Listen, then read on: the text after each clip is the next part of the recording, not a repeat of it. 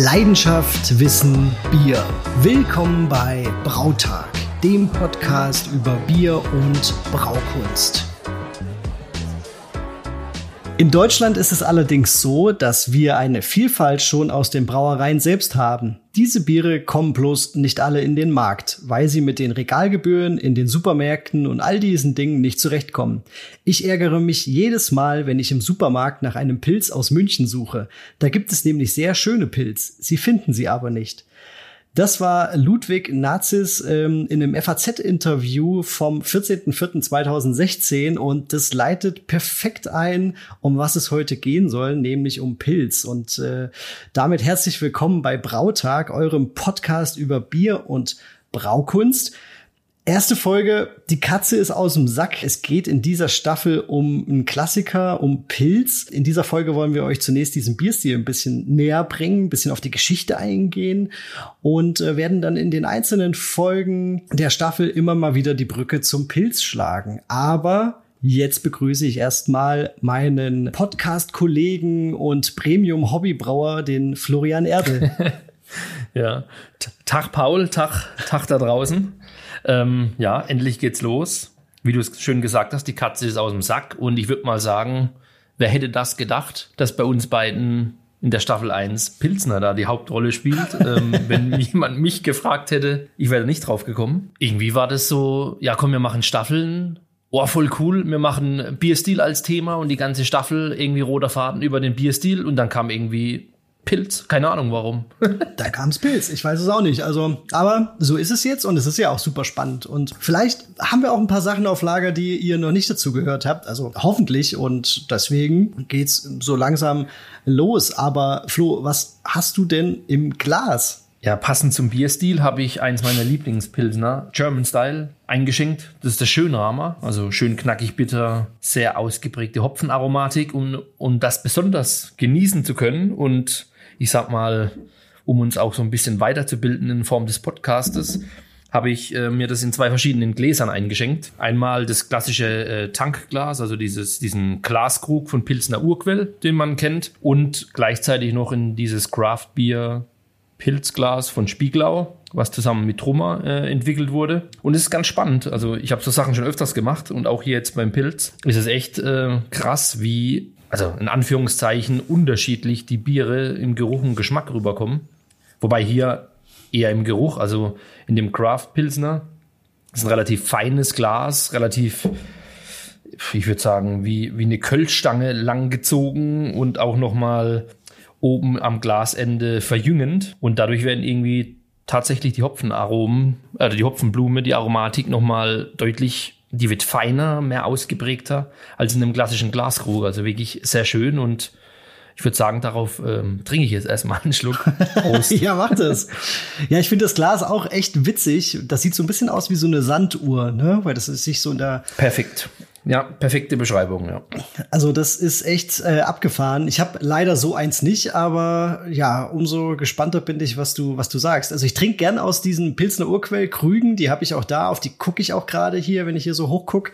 Ähm, das hat einfach was urig gemütliches. Das ähm, macht einfach Spaß, aus denen zu trinken. Ist tatsächlich, jetzt wo ich nochmal quer verkostet habe, die haben auch die gleiche Temperatur, ähnliche Menge eingeschenkt, also durchaus vergleichbar. Auch die bittere, also nicht nur die Hopfenaromatik in der Nase, auch, auch die bittere, die kommt mir deutlich prägnanter rüber, was mir aber durchaus bei diesem schönen Rahmen auch sehr gut gefällt. Mhm. Also kann man jedem nur empfehlen, der die Glasform bisher eher, sag ich mal, links oder rechts hat liegen lassen. Auch bei den selbstgebrauten Bieren mache ich das übrigens sehr gerne. Da gibt's ja von Spieglau diese ganze Serie. Ähm, da gibt's ja das Malzglas, das Hefeglas, das Hopfenglas und das Barrel-Aged-Glas. Barrel-Aged, das Barrel-Aged-Glas, also dieser Brüsselschwenker oder diese Brüsselschwenker ähnliche Form ist so mein Allrounder. Aber ich, ich mache das ultra gerne, weil man da echt nochmal diese unterschiedlichen Nuancen mehr in den Vordergrund stellen kann oder einzelne Rohstoffe. Man merkt, du, du, du bist der Biersommelier von uns. Also ich mache es meistens tatsächlich so, dass ich das Glas nehme, auf was ich gerade Lust habe.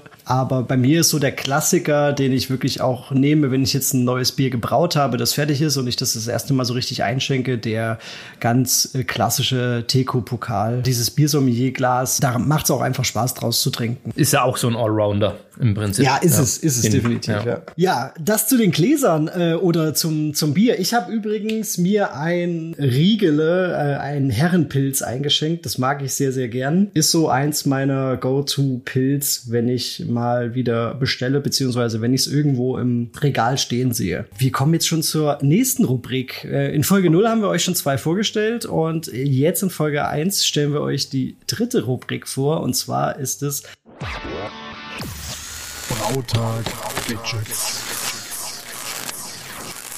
Der Flo hat da was vorbereitet. Genau, ja. Also in dieser Rubrik wollen wir euch, äh, sag ich mal, unsere Lieblings-Brautag-Gadgets einfach ein bisschen näher bringen. Das können ganz normal kommerziell verfügbare Gadgets sein, aber auch äh, aus dem DIY-Bereich. Und heute habe ich euch was mitgebracht. Das habe ich seit mehreren Jahren im Einsatz. Ich habe da auch schon relativ viele Fragen über die Jahre über Instagram immer wieder zu diesem Gadget bekommen. Ich nutze den häufig und der ist dementsprechend auch häufig auf den Bildern zu sehen gewesen. Und deswegen habe ich gedacht, das ist doch passend als Eröffnung dieser Rubrik, äh, dass ich dieses Gadget näher vorstelle. Ähm, es geht um einen sogenannten Bulldog, werden die bezeichnet. Das ist letztendlich ein CO2-Transfer-Tool, insbesondere für Holzfässer. Also wie man sauerstoffarm aus seinem Holzfass das Bier zum Beispiel ins Keck umfüllen kann, beziehungsweise mit CO2 umdrücken kann. Also letztlich ist es eine Vorrichtung, die man in ja, das Spundloch des Fasses steckt oder anbringt mit einem Gummiverschlussstopfen und hat einen höhenverstellbaren ähm, Racking-Arm oder ja,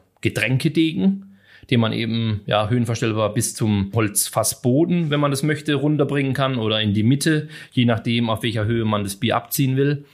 Und das Ganze hat eben ein Überdruckventil, einen CO2-Anschluss, in meinem Fall alles ähm, auf NC-Keck-Basis. Und man hat eben da die Möglichkeit, das Fass auf, ja, ich mache das in der Regel so 0,2, 0,25 Bar, spanne ich das vor. Ich meine, man möchte ja sein Glück nicht zu sehr strapazieren an der Stelle.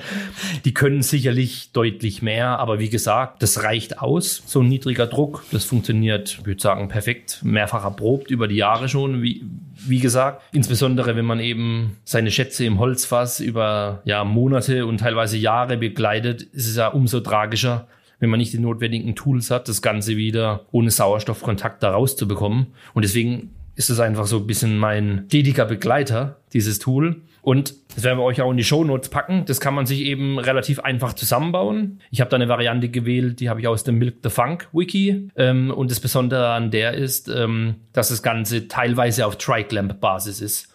Und das nutze ich ganz gerne, weil jeder, der Holzfässer hat und vielleicht auch noch Gärfässer, ähm, wo er das bei beiden benutzen möchte, wird feststellen, dass dieses Spundloch alles andere als standardisiert ist. Also bei unterschiedlichen Holzfässern, je nachdem, wo man die herbezieht, haben die einen anderen Durchmesser, die Gärfässer auch nochmal. Und durch diese Tri-Clamp-Variante, die ich da nutze oder nachgebaut habe, hat man eben die Option, sich unterschiedliche Verschlussstopfen passend zu machen. Und via Tri-Clamp kann man die dann ja innerhalb von weniger Sekunden tauschen und hat dann quasi ein Tool, was man für alles ähm, auf meiner Seite für die ganzen sauren Biere einsetzen kann. Ja, wie schon gesagt, ist eine schöne Sache, funktioniert wunderbar.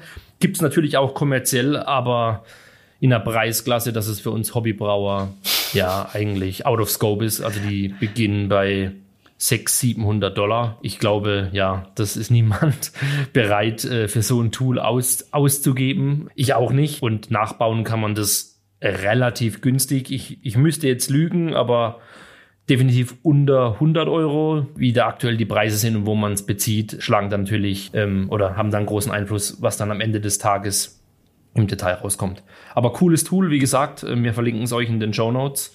Ich bin großer Fan, wenn ihr über die Fragen, äh, über die Folge hinaus noch weitere Fragen habt oder das Interesse jetzt geweckt ist, nachdem ihr das gehört habt und dann vielleicht mal auf der Webseite vorbeigegangen seid, schreibt uns einfach an. Ich beantworte da sehr gerne auch noch weitere Fragen zu diesem DIY Gadget. Ja, sehr cool. Und TriClamp spricht auch dafür, dass man es auf jeden Fall schön reinigen kann, ne? also mal auseinanderbauen kann, oder Flo? Das ist ja auch immer so eine Sache für, für Hobbybrauen. Ähm, nicht an allen Stellen. In der Variante, wie ich es da nachgebaut habe, ist wirklich nur an einer Verbindungsstelle ein 2 Zoll Dry Clamp. Alles andere ist ähm, so Standard ähm, Edelstahl, ein, eineinhalb ähm, halb Zoll Verbindung. Also man hat viele Gewinde. Das Tool kann man hinsichtlich Reinigung etc. noch optimieren. Also keine Frage. Aber ich sag mal so, ich setze das eben im Sauerbierbereich ein.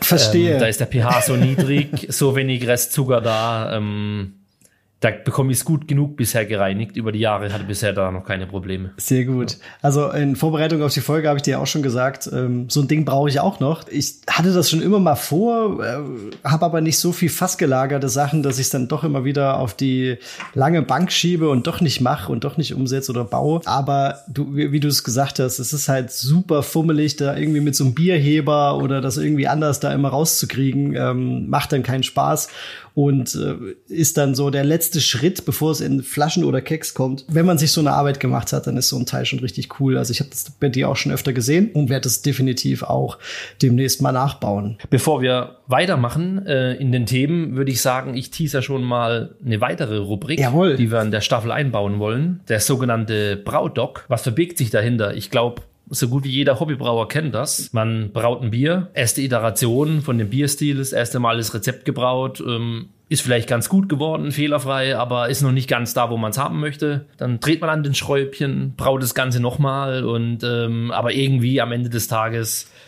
ja, ist man vielleicht noch nicht hundertprozentig happy oder kann es vielleicht auch, weil es sein eigenes Bier ist, gar nicht richtig bewerten. Oder aus der ganz anderen Ecke kommt, ihr habt ein Bier gebraut, habt es vielleicht auch schon mal gebraut und irgendwie ist da am Aroma was komisch, aber ihr könnt es nicht beziffern. Ist es ein Fehler, ist es kein Fehler?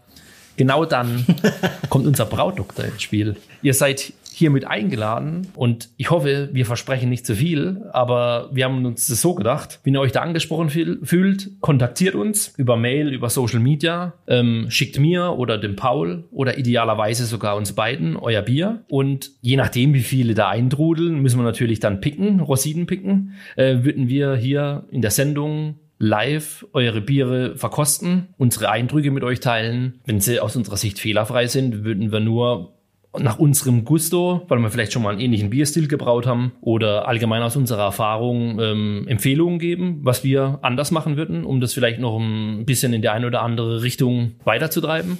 Oder wenn ein Fehler drin ist, ganz klar, ähm, was man machen kann, um das zu reduzieren.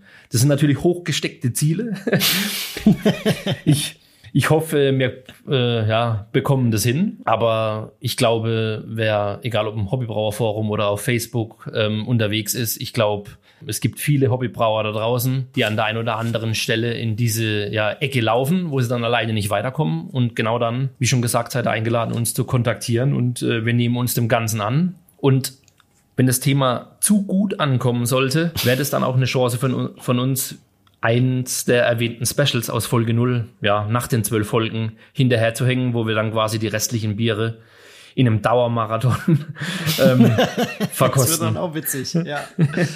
Wir sind, wir sind gespannt, äh, wie das ankommt. Also scheut euch auf jeden Fall nicht. Schreibt uns, wenn ihr da irgendwie auch noch Fragen habt oder so, bevor ihr da irgendwas losschicken wollt. Sagt uns Bescheid. Wir sind gespannt, was uns da so erreichen wird und hoffen, dass ihr uns ein paar Bierchen schickt. Noch als kleine Ergänzung, das hatte ich vergessen. Je mehr Infos ihr uns zu diesen Bieren zukommen lassen könnt, also Rezept oder was vielleicht sogar aus eurer Sicht der Bug ist oder an was es aus eurer Sicht liegen könnte, Schickt das gerne mit. Ist natürlich für, für uns hilfreich, da einfach mehr, sag ich mal, Verständnis für das Bier an der Stelle aufzubauen und die richtige Empfehlung oder das richtige Urteil zu fällen.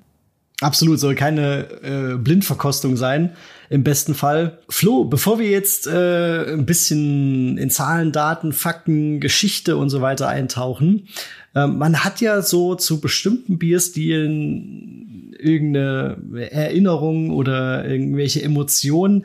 Äh, was war denn so dein erstes Pilz? Oder hast, bist du mit Pilz groß geworden? Oder wie, wie ist das denn, wie ist das denn bei dir? Ich musste jetzt nur lachen, weil du gesagt hast, Emotion, das trifft es ganz gut, weil ich würde sagen, äh, ähm, Birgit was my first love. Und was ich damit meine ist, ähm, Rothaus Tannenzäpfle war mein erstes bewusst getrunkenes ähm, Pilz.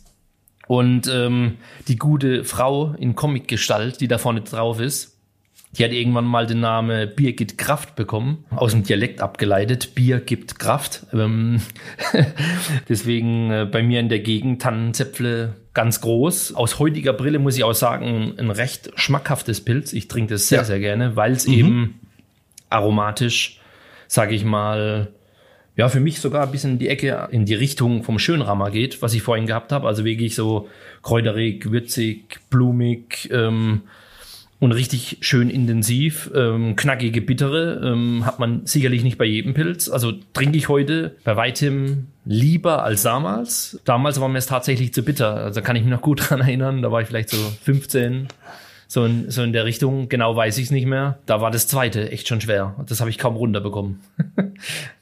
Und ähm, wobei das dann eher mit 16 natürlich war. Nicht, ja, ja, nicht natürlich. Mit 15 das zweite. Ja. Beim 15, ja, ja. Mit 15 ja, habe ich nur probiert. Ja. Das ist doch verjährt, Flo. ja, nö, schönes Bier und äh, blieb mir quasi bis heute erhalten. Und wie sieht's bei dir aus? Hast du auch so ein Favorite Pilz? Ja, also die habe ich, das habe ich mittlerweile tatsächlich. Also so Schönramer, wie gesagt, das Riegele, äh, Herrenpilz, das schmeckt mir sehr gut. Äh, gibt noch so ein paar, aber das erste Pilz, was ich getrunken habe, ich habe jetzt auch mal ein bisschen überlegt in Vorbereitung auf die Folge. Das müsste relativ sicher ähm, das Sternburg Pilsener gewesen sein. Ähm, wer, wer es vielleicht kennt, das Sternburg Export ist so ähm, ja, im, ich sag mal, in den, im, im Osten Deutschlands relativ bekannt. Vor allen Dingen äh, in, der, in der Jugend, weil das relativ günstig zu kriegen ist. Und damals war es so, dass wir relativ viel von diesem Sternbock-Export getrunken haben. Das war aber auch immer 10, 10 Cent oder damals 10 Pfennig, ich weiß gar nicht mehr, doch 10 Pfennig müssten es auch dann gewesen sein. War das immer noch ein bisschen günstiger als das Pilz. Ja, komm, dann holen wir uns jetzt halt irgendwann mal das Pilz. Und das habe ich dann getrunken. Ich kann dir aber tatsächlich gar nicht so richtig sagen. Also natürlich ähm, war es bitterer als das Export und das hat mich natürlich dann auch ein bisschen abgeschreckt und es war dann auch nicht das Bier, was ich weiterhin getrunken habe. Aber das war so, das, das müsste so das erste gewesen sein dazu. Aber die ähm, Geschichte mit dem Pilz ist bei mir ein bisschen später dann viel tiefgreifender geworden, denn ähm, mein Vater arbeitet seit gut und gerne zehn, wenn es nicht so 15 Jahre sind, bei und mit Krombacher. Der ist ja, eigentlich bei Kronis angestellt und äh, so über die äh, Abfüllanlagen zu Krombacher gekommen und da dann auch irgendwie hängen geblieben und seitdem ist er dort. Das heißt, ich gucke hier auch gerade mal so rechts, rechts neben mich, da steht eine Kiste Krombacher. Der bringt das Zeug halt auch immer mit. Mittlerweile mittlerweile habe ich mich da auch so ein bisschen reingetrunken. Ja, ist ein klassisches Fernsehpilz, so wie man es äh, kennt und vielleicht auch der eine oder andere mag. Also ich habe nichts dagegen, trinke auch hin und wieder mal eins. Aber das Problem ist tatsächlich, ähm, dass der Haustrunk von meinem Vater doch ein bisschen höher ist als das, was ich hier wegtrinken kann. oder möchte. Ein, zwei, oder möchte, ja, wenn man, wenn man mal ganz ehrlich ist, ähm, gibt es da dann doch ein anderes oder andere Biere, die ich lieber aufmache. Aber ist natürlich schön, wenn man mal eine, eine kleine Feier Feier oder so hat mit Nachbarn oder so, dann kann man mal auf so eine Kiste Krombacher zurückgreifen. Das trinkt irgendwie jeder, das ist nicht schlecht. Aber das ist so meine, meine Emotionen zu, zu Pilz, zu Krombacher. Ich muss sagen, ich fand jetzt bei deiner Story das mit der Abfülltechnik fast spannender als, äh, als das Pilz an sich, ähm, weil ich stelle mir das, ich habe mir das gerade so vorgestellt, bei, bei Schüsslers an, an einem Weihnachtsbaum, wie dann über Abfülltechnik, über die Hobbybrauer-Sicht äh, mit den unterschiedlichen Counter-Pressure-Fillers und wie es in der großen, weiten Welt aussieht, äh. Davon kannst, davon kannst du absolut ausgehen. Und ich muss auch immer meinen Vater bremsen, weil ähm, ich zeige dir dann immer unsere Varianten für die Hobbybrauer, äh, was da die Gegendruckabfüller sind. Und ich habe ja mittlerweile wirklich schon einige probiert, weil das, das ist so ein bisschen mein Hobby im Hobby, aber das ist eben, weil mein Vater mich da auch so wirklich hinge, hingebracht hat. Der lacht sich halt tot ne, über, über unsere Abfüllmethoden ähm, und erzählt dann immer, wie das eben in so einer großen Brauerei läuft. Der war jetzt nicht nur bei Krombacher in den letzten Jahrzehnten, sondern eben auch äh, woanders unterwegs und aber eben auch bei Krombacher kann er da so ein bisschen aus dem Nähkästchen plaudern und das ist schon immer witzig, aber meistens ist es dann so, dass wir irgendwann auf einmal alleine am Tisch sitzen, weil die anderen das Thema nicht ganz so spannend finden. ja, okay. Glaube ich. Ja, dann ähm, Thema Pilz, oder? Jetzt geht's los, oder Flo? Steigen wir ein und ähm, um die ganze Pilzner Geschichte und die Entwicklung, den Erfolg etc., den das Bier hinter sich hat und heute noch hat, ähm, besser verstehen zu können, haben wir gedacht, drehen wir das Zeitrad mal ordentlich zurück. Und zwar, um genau zu sein, ins Jahr 1635 äh, und begeben uns ins Königreich England, weil in diesem Jahr hat ein gewisser Sir Nicholas Halls aus Cornwall ein Patent bekommen auf eine sogenannte indirekte Darre. Und mit der war es dann erstmalig möglich, Malz, Hopfen und auch andere Nahrungsmittel zu darren, zu trocknen ohne dass die während des Darprozesses mit Rauch direkt in Kontakt bekommen und folglich dadurch auch keinen Rauchgeschmack aufweisen. Das heißt, aufs Malz übertragen, rauchfreies Malz hätte es theoretisch schon sehr früh geben können für Bier, aber es hat tatsächlich aufgrund unterschiedlichster Themen lange gedauert, bis sich das erstmal in England durchgesetzt hat. Die ersten ja, Belege für englisches Pale Malt gibt's äh, von 1703, aber das war zu der Zeit, weiß Gott, noch kein, keine Massenware. Ähm, das war aufgrund der neuen Technologie eher teurer als die anderen Malzsorten, die eingesetzt wurden. Und deswegen ja, hat es einfach nochmal weitere ähm, Jahre gedauert, insgesamt 150 Jahre nach Erfindung der Darre, dieser indirekten Darre, bis sich das großflächiger durchgesetzt hat. Und da waren letztendlich drei Punkte dafür verantwortlich, dass dann dieser Durchbruch kam. Das war einmal, ja, die Einführung vom Thermometer, die Einführung vom Sacharometer, also vereinfacht gesprochen dem Extraktmessgerät, wie wir heute die Bierspindel haben. Und weil die Malzsteuer erhöht wurde. Das heißt, da hatten die Brauer dann das erste Mal das Interesse, Steuer geht hoch, ich muss ein bisschen auf meinen Malzeinsatz schauen, weil mein Bier teurer wird. Ähm, und da haben sie eben rausgefunden, dass diese neuen Malze, hergestellt mit der indirekten Darre, die auch heller waren, einen höheren Extraktgehalt hatten, weil einfach dieser Darprozess schön schonender war als die sogenannten diastatischen Braunmalze, die bis dahin in der englischen Brauwelt eingesetzt wurden. Und das eben in Kombination, dadurch, dass man dann erstmalig mit der mit der Bierspindel, mit dem Sacharometer den Extrakt auch messen konnte, den Brauprozess kontrollierter ähm, bewerten konnte äh, oder führen konnte, war da erstmal das Bewusstsein da. Und deswegen hat es so lange gedauert, bis sich dieses Malz aus der indirekten Darre hell und rauchfrei in der englischen Brauwelt durchgesetzt hat. In Kontinentaleuropa ähm, oder also im Festland Europa war es aber da noch lange nicht angekommen. Das hat dann noch mal ein bisschen länger gedauert. In der englischen Brauwelt, aufbauend auf die Themen, die ich gesagt habe, oder mit den Themen, Thermometer etc., kam noch die Dampfmaschine hinzu, ungefähr im gleichen Zeitraum. Und die haben zusammen bewirkt, ähm, dass eben ja sozusagen die industrielle Revolution äh, in der englischen Brauwelt eingeläutet war und aufgrund dieser ganzen technologischen Errungenschaften die Brauereien einfach ganz anders in der Größe und im Ausstoß skalieren konnten wie vorher. Und wie schon gesagt, bis das eben auf dem europäischen Festland angekommen war, hat es einfach ja nochmal die Jahrhundertwende überdauert. Genau genommen 1808 gibt es die ersten Aufzeichnungen, dass die englische Darre in Bayern eingesetzt wurde. 1820 folgte dann die Dampfmaschine und der Thermometer vermutlich ungefähr im gleichen Zeitraum. Und mit all diesen, mit diesen Einsätzen dieser neuen Technologien auf dem europäischen Festkontinent bringt man einen Namen in Verbindung. Und den werden wir noch bezüglich Nachname noch öfters hören. Das ist der Georg Sedelmeier, der Ältere von der Spatenbrauerei. Das war auch so ein bisschen ein Tüftler, der hat vermutlich irgendwie durch gute Kontakte, die er hatte, von den Technologien stückweise mitbekommen und hat sich die kurzerhand teilweise einfach selbst konstruiert oder selbst konstruieren lassen und war da auf dem europäischen Festland dadurch allen anderen weit voraus. Aber wie ihr euch vorstellen könnt, ähm, die britische Brauwelt war zu dieser Zeit, also 18. Jahrhundert, auch 19. Jahrhundert, der restlichen Brauwelt um Jahrzehnte voraus, 50 Jahre voraus oder teilweise sogar je nach Zeitraum noch mehr. Und es hat letztendlich auch dazu geführt, dass die größten Brauereien der Welt in diesem Zeitraum mit Ausschlagmengen, die über eine Million Hektoliter pro Jahr gingen. Also wenn, wenn ich mir jetzt zum Beispiel die Brauerei Bass, ich denke, das ist ein Name, die haben den Barley Wine erfunden, die sind für ihr Pale Ale, das Bass Pale Ale, weltberühmt geworden.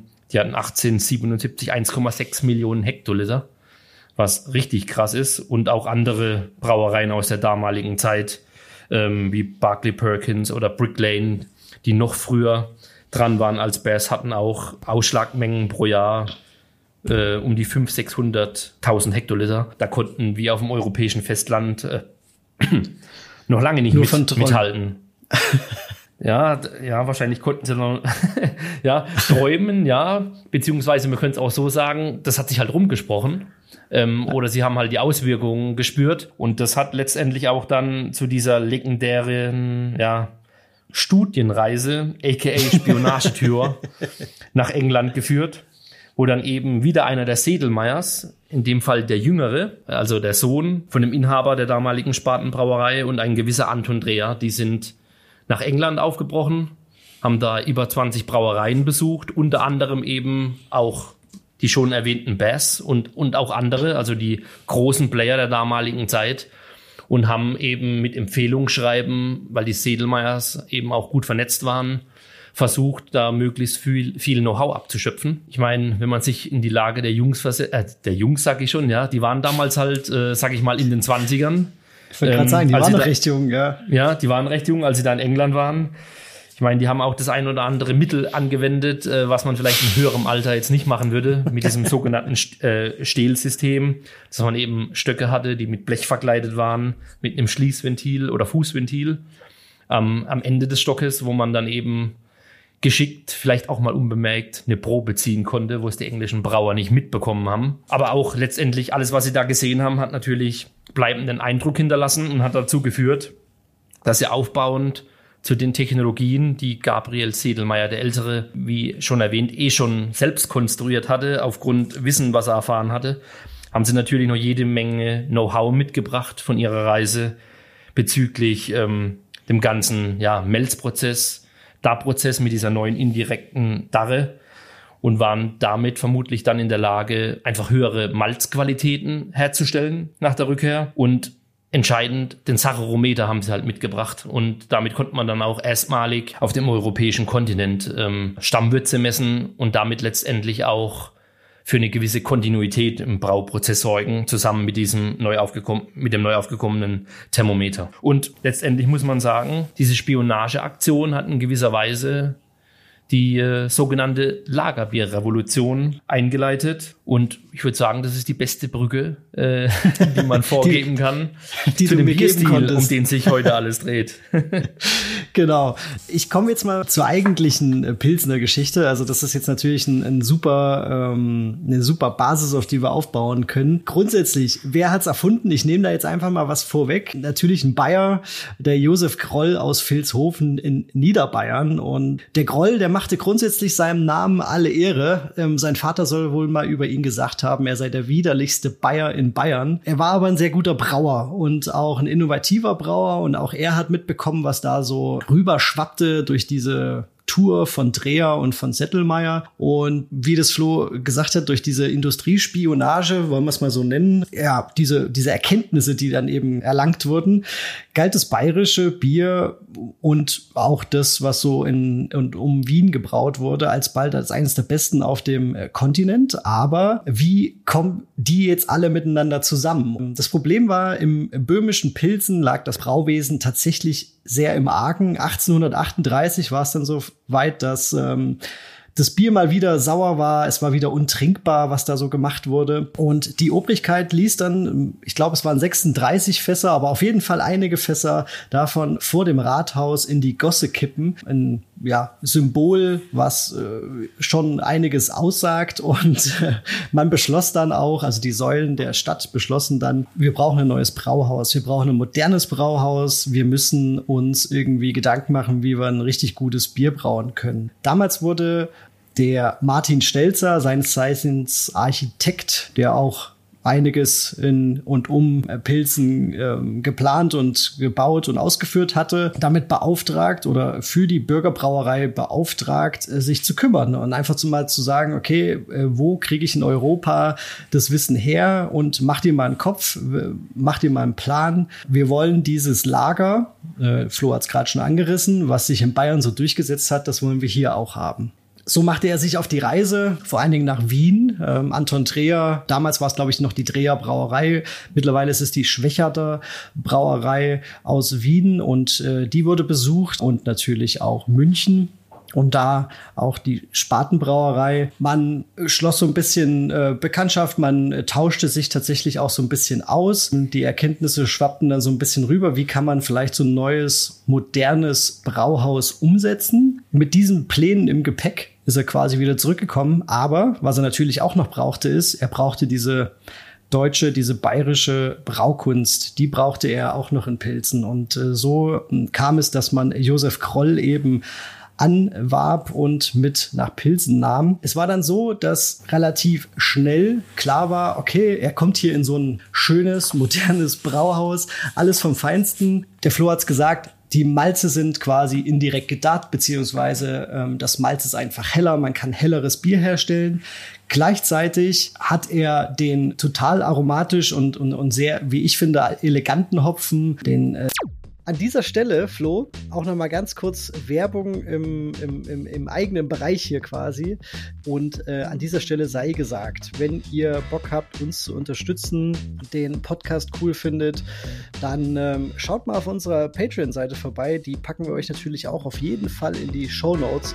Und ähm, wir haben uns drei Level überlegt. Da gibt es coole Angebote, da gibt es coole Vorteile für euch und ähm, so sind irgendwie, schlägt man zwei Fliegen mit einer Klappe. Ihr supportet uns und könnt vielleicht zum Beispiel auch noch sparen. Es gibt äh, Codes für ähm, beliebte Online-Shops, mit denen wir jetzt zusammenarbeiten. Es gibt so ein bisschen Zusatzcontent, Community-Chat und vieles mehr. Also schaut gerne mal vorbei bei uns.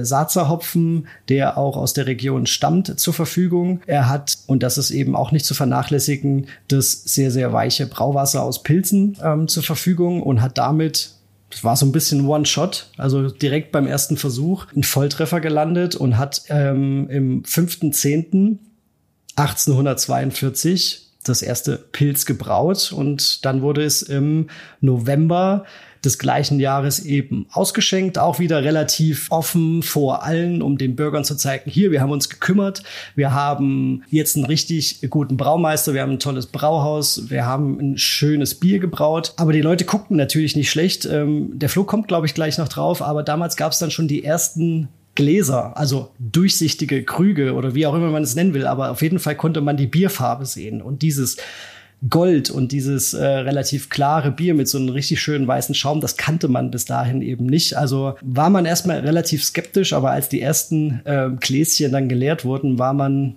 sich sicher, dass das ein richtig geiles Bierchen ist. Und so war es dann eben auch. Sehr schön, ja. Das Glasthema ähm, oder die Einführung des Glases war wahrscheinlich zu der damaligen Zeit die beste Marken- äh, oder Marketingstrategie für Bier, die man sich überlegen konnte oder dieser Nebeneffekt. Und das hat letztendlich zu der, dieser sogenannten Globalisierung im Glas auch geführt, dass dieses ja, Krollsche Bier, das Pilsner, sich in ganz Europa zunächst verbreitet hat, äh, wie wahrscheinlich kein Bier zuvor. Das hat mehrere Gründe. Einmal, es gab damals noch keinen Marken- und Herkunftsschutz. Das heißt, es hat sich halt rumgesprochen, die machen cooles Bier, das ist äh, hell und oder golden und schmeckt super und etc. Und im Prinzip konnte man dann auch an anderen ähm, ja, Orten in Europa unter diesem neuen gehypten Name, wenn man da das aus heutiger Brille betrachtet, konnte man das eben nachbrauen und äh, seine Version des Pilzner Bieres machen. Das heißt, es stand im Prinzip nicht mehr die Stadt im Vordergrund, sondern es war einfach relativ schnell ein Markenname, der dafür gesorgt hat, dass man ein Bier hat, was sich gut verkauft. Es gab auch natürlich auf der wirtschaftlichen Seite zu der Zeit viele Veränderungen, die dazu geführt haben, dass dieses Bier so ein, ja, so ein, so ein Erfolg vollzogen hat. Das ist sicherlich, ähm, dass sich zu der Zeit in Europa viele Hausbrauereien zu Großbetrieben umgewandelt haben, aufgrund der Industrialisierung, aufgrund Einsatz der Dampfturbine etc. Alles, was wir gesagt hatten. Das hat eben zu der Zeit, kurz nachdem der Josef Kroll das Bier in Pilsen gebraut hat, stattgefunden. Es sind auch die ersten neuen Großbrauereien gegründet worden, from scratch quasi, ausgerichtet auf großen Absatz als Aktiengesellschaften. Das heißt, es hat einfach zu der Zeit auch die eigentliche Brauindustrie, insbesondere in Deutschland, äh, angefangen. Das heißt, es waren viel größere Ausstöße äh, möglich als vorher. Und es hat eben, ja, zusammen auch mit der Kältemaschine insbesondere in den 1870er Jahren dazu geführt, dadurch, dass man durch den Einsatz der Kältemaschine ganzjährig brauen konnte, dass man halt eben auch das ganze Jahr Leute beschäftigen konnte und das ganze Jahr auch untergärige Biere brauen konnte.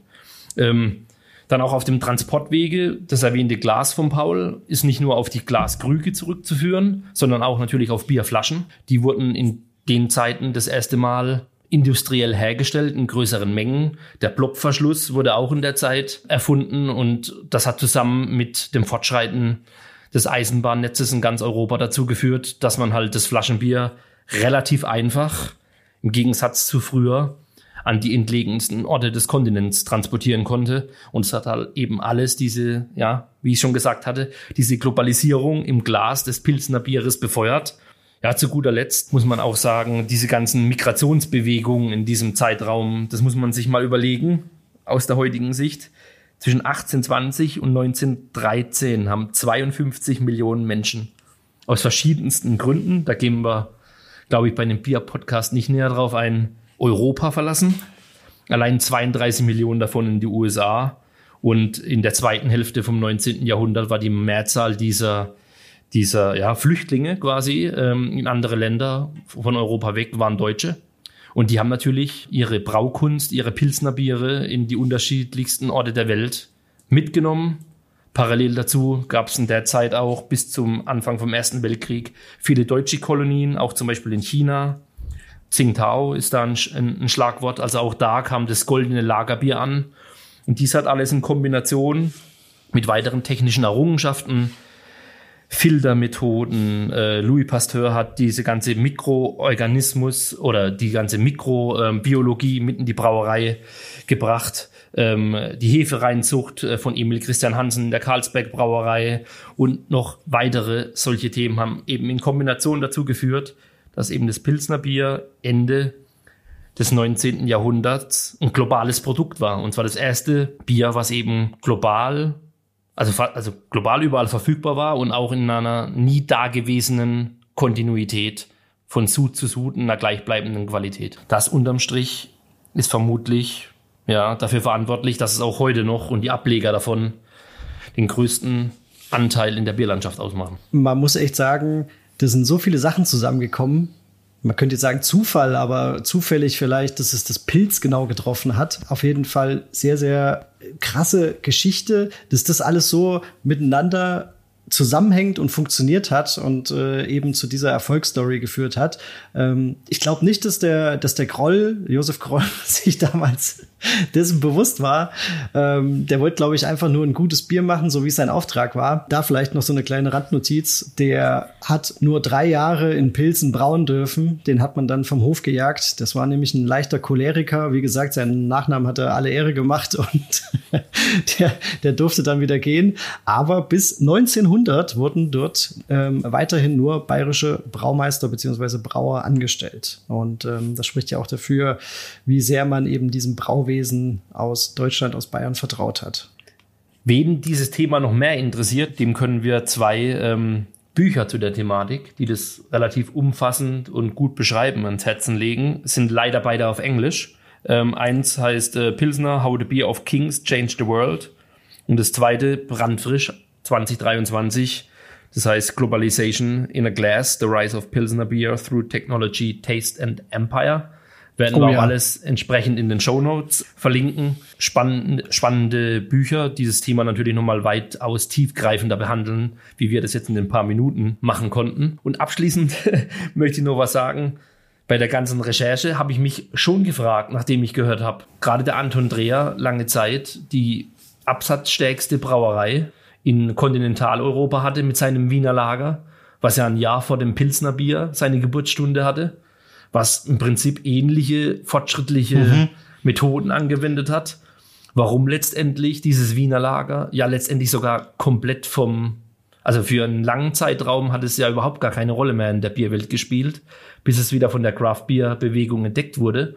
Finde ich auch einen, einen spannenden Sachverhalt. Ja, Hast, hast, hast du eine Idee, ähm, nee, an was ich, es liegen also, könnte? Ich, ich weiß es tatsächlich auch nicht, aber das meinte ich damit. Ne? Also was für ein Zufall, dass es dann eben ja. das Pilz geworden ist. Also klar, es musste irgendwie ein, ein helles Bier sein oder ein kupferfarbenes Bier, ähm, weil das einfach der neueste Schrei war und das eben jetzt mittlerweile möglich war. Also im deutschen Bereich oder ich sag mal im europäischen Bereich, äh, im Festland. Das, das war klar, dass es irgendwie sowas wird, aber dass, ähm, dass es eben das Pilz wird, warum das so durch die Decke ging. Ich weiß nicht, ob es irgendwie damit zusammenhängt, dass eben mm, dass, dass es ein, ein bayerischer oder ein deutscher Brauer war, irgendwie diese, diese, diese Beziehung dazwischen irgendwie so zusammenhängt, dass es äh, quasi relativ schnell dann dadurch auch eventuell nach Deutschland gekommen ist und sich so dann weiter verbreitet hat, weil, wie du sagst, also der, ähm, der Anton Dreher nach seiner Reise mit dem Wiener Lager, was ja eigentlich ein richtig schöner Bierstil ist, und leider in Vergessenheit geraten über die Jahre.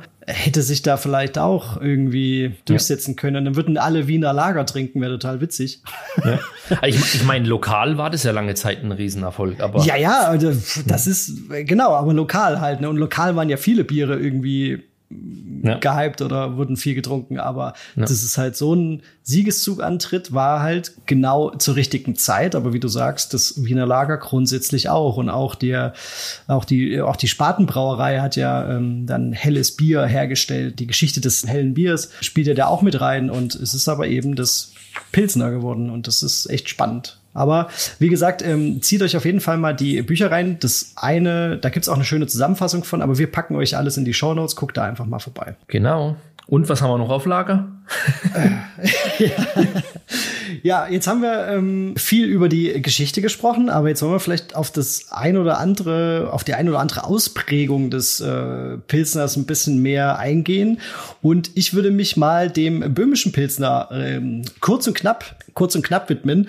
Und zwar würde ich einfach mal mit der Farbe starten, denn wer heutzutage vielleicht auch mal in äh, Tschechien so ein, so ein, so ein Bierchen trinkt und vielleicht auch das ganz klassische Pilsner Urquell kennt und äh, trinkt, der äh, weiß, das hat nicht unbedingt diese strohgelbe Farbe, die unsere Pilzchen hier, unsere Krombarras hier in Deutschland haben, ähm, sondern das ist eher so golden, eventuell von der einen oder anderen Brauerei hat es vielleicht sogar so einen ganz leichten Kupferstich mit drin. Das ist gar nicht mal auf die Schüttung unbedingt zurückzuführen. Überwiegend ist das ein, ein, ein Pilsner Malz, aber äh, es wird eben gern in äh, Dekoktionsverfahren gebraut, also im Zubrühverfahren. Und dieses Zubrühverfahren bringt eben auch eine gewisse Zufärbung mit rein. Der eine oder andere, der es schon mal getestet hat oder ausprobiert hat oder gerne Dekoktion braut für solche Klassiker, der kennt das. Ähm, Münchner Dunkel zum Beispiel ist auch so ein Stil, wo das eben eigentlich gemacht werden sollte. Das führt aber nicht nur zu einer Zufärbung, sondern was wir eben haben, was so ein authentischer Geschmack ist von so einem böhmischen Pilsner oder was ich auch total mag daran ist, es hat so einen intensiveren, ähm, ein intensiveres Malzaroma. Es ist ein bisschen kerniger, es ist ein bisschen vielleicht ein Ticken brotiger oder so in die Richtung. Also es ist einfach mehr da, ein bisschen vollmundiger. Gleichzeitig könnte man dann natürlich auch sagen, okay, ich habe ein bisschen mehr Körper in dem Sinne. Ich kann auch ein bisschen mehr Hopfenaroma reinbringen. Und man liegt bei einem, im, im, im Schnitt bei einem Böhmisch-Pilsner eher so bei 35 ähm, IBU, bei einem klassischen Deutschen ein bisschen niedriger, oder sagt der Flo gleich noch mal was dazu. Das heißt, da ist schon einiges los und man kann eben wenn man das klassisch macht, so einen schönen Saatzer-Hopfen mit reinbringen, der einfach ein ganz, ganz tolles äh, Aroma erzeugt und eben auch sehr, sehr präsent ist. Was man auch sagen muss, ich habe jetzt gesagt, es ist ein bisschen vollmundiger. Das ist natürlich nicht nur auf das Maischen an sich zurückzuführen, sondern eben auch vielleicht ähm, auf die Restsüße an sich und da auch auf die Hefe beziehungsweise auf die Gärung. Das heißt, wir haben ein bisschen mehr bisschen höheren Restextrakt und haben ein bisschen mehr Körper in diesem Bierchen drin. Wenn ich jetzt das Thema Gärung anspreche, was man auch immer mit einem Böhmisch-Pilsner assoziiert, was aber nicht unbedingt so ausgeprägt immer sein muss, ist Diacetyl, also ein dezent buttriges Aroma und dieses Aroma, das hebt eben auch so ein bisschen die Vollmundigkeit hervor und ja, führt dann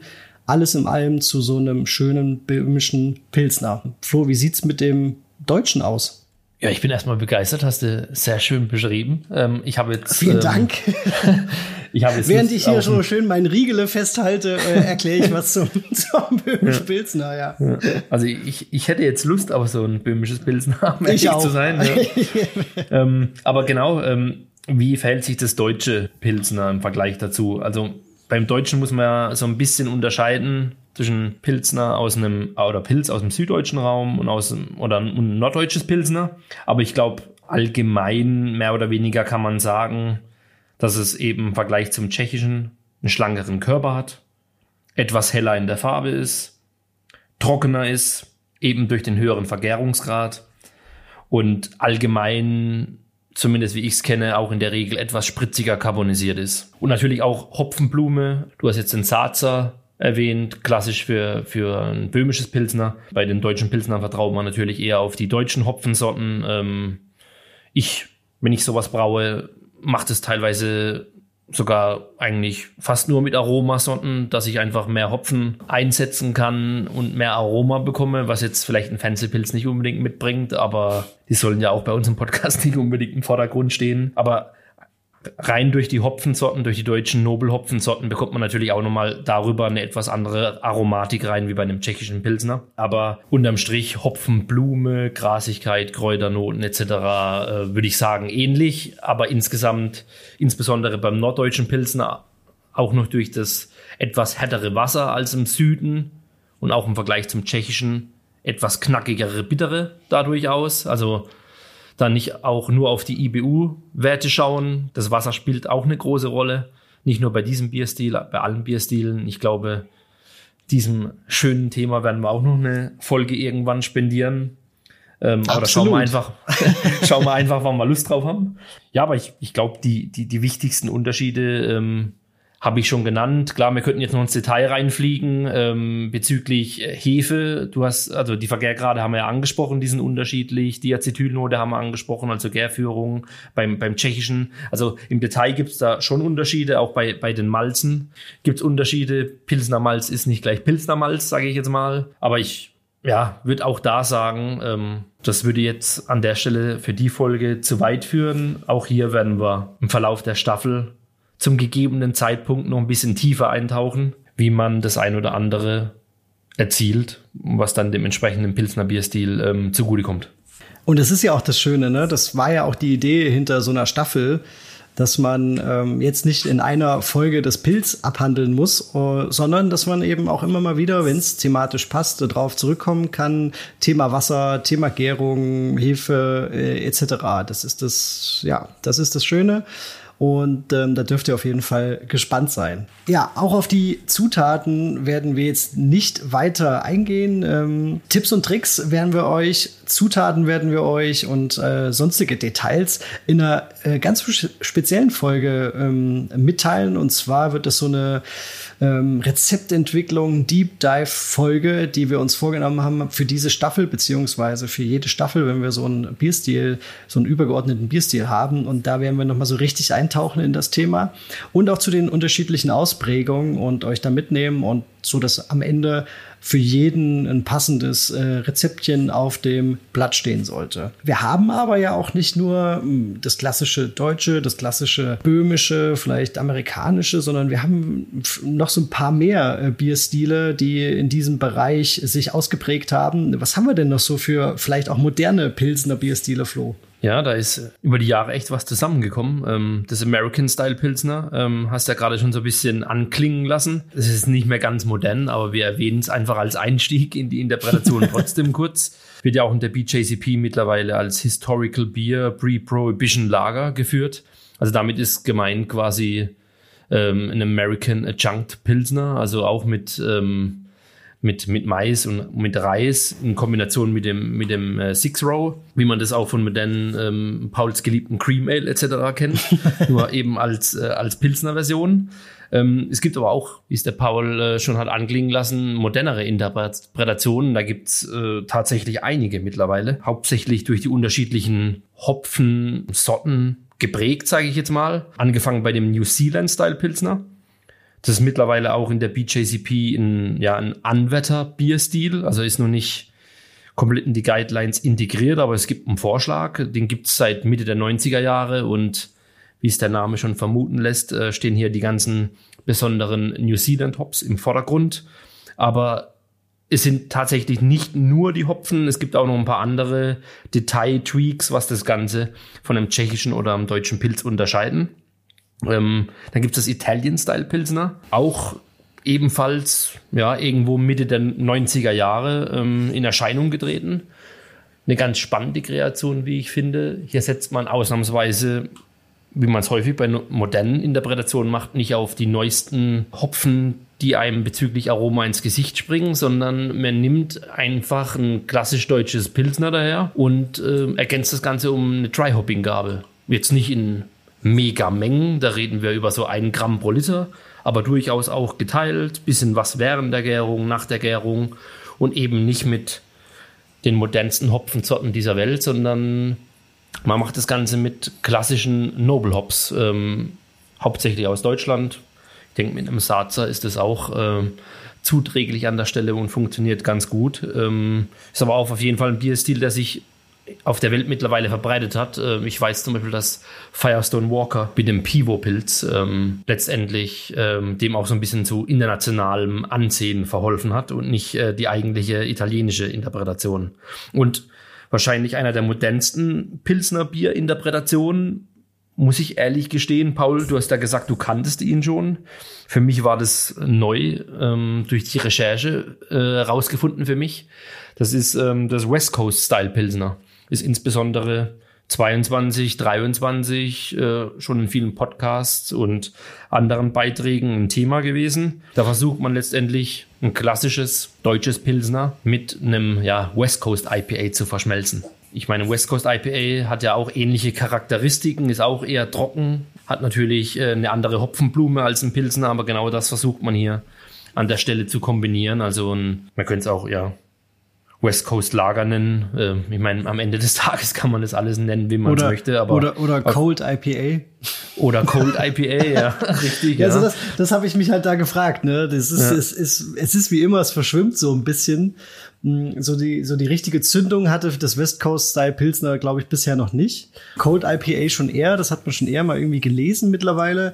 Aber ich hatte ja das äh, Frau Gruber mal getrunken und ich muss sagen, das ist, ähm, also vom Namen her steht da halt Cold IPA, glaube ich, drauf, aber West Coast Style Pilsner würde ich, würde ich auch abnehmen in dem Sinne, aber ja, ich weiß es nicht genau, es verschwimmt, mhm. so ein bisschen. Mal sehen, was sich da so vielleicht in Zukunft durchsetzt.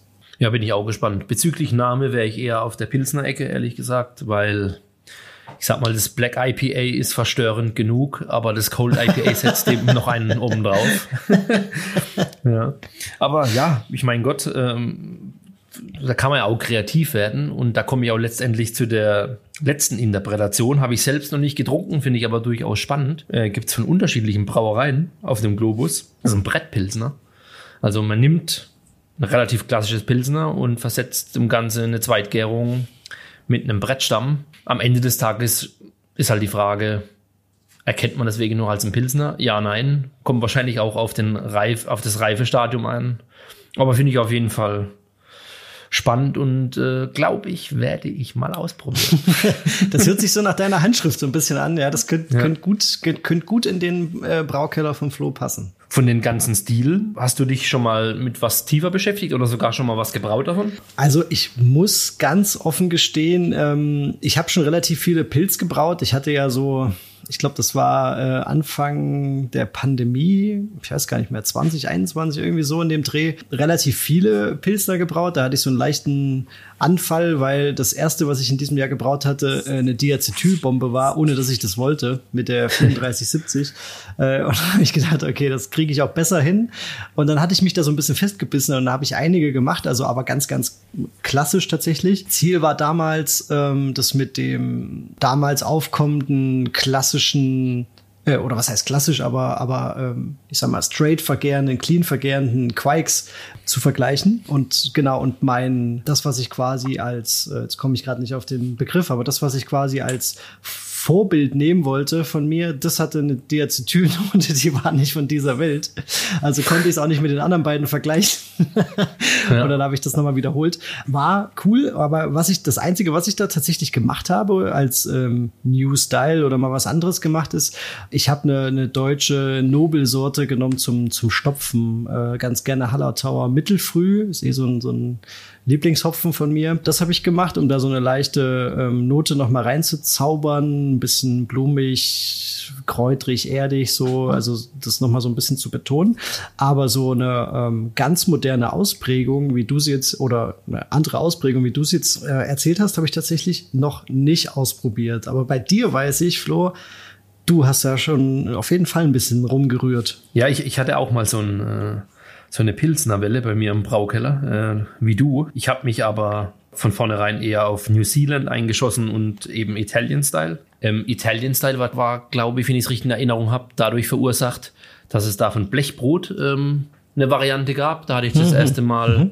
sowas bewusst getrunken und fand das irgendwie erfrischend anders, als was ich so als Pilsner kenne. Und habe das dann entsprechend nachgebraut mit den Parametern, die ich so gefunden habe.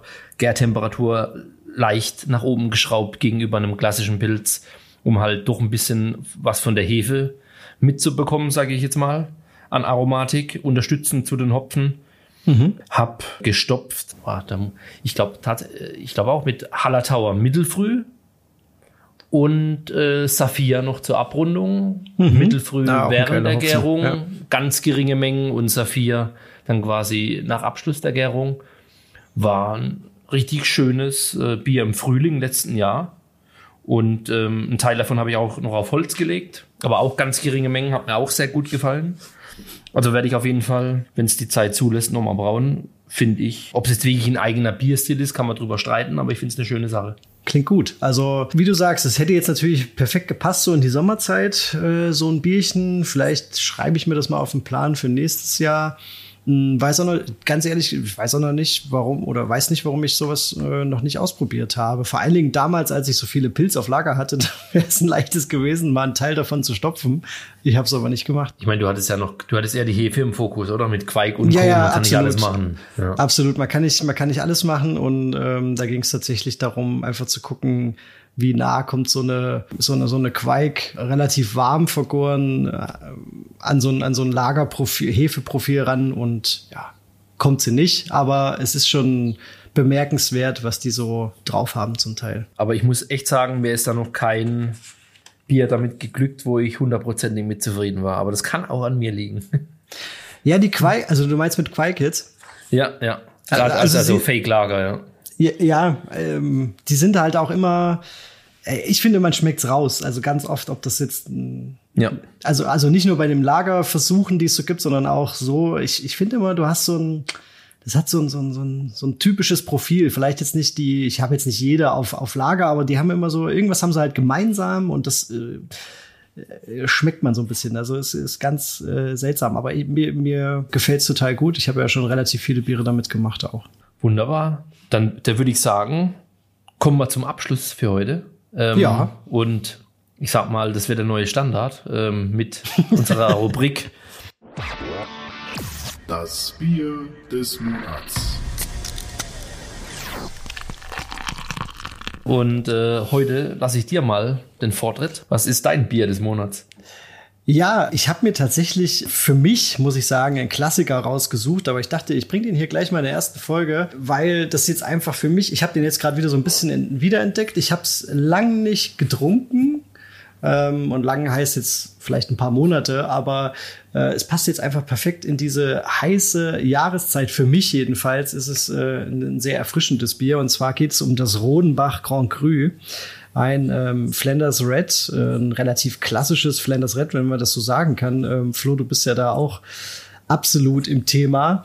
Und ich finde halt das so schön, dass das so komplex ist von den Frucht- und Holznoten, von der leichten Vanilligkeit, ähm, von der, von dem, von dem Hefeprofil, von diesem vielleicht Kirscharomen äh, und so weiter. Und trotzdem ist es durch seinen relativ schlanken Körper und der Spritzigkeit super erfrischend, gut trinkbar und ich trinke das tatsächlich gern einfach an heißen Tagen so auf der äh, Terrasse und lass den Abend ausklingen damit. Das macht einfach Spaß. Auch wenn es ähm, um die sechs Umdrehungen hat, ich glaube sechseinhalb, sechs Umdrehungen hat's, merkt man erst hinterher, beim Trinken nicht.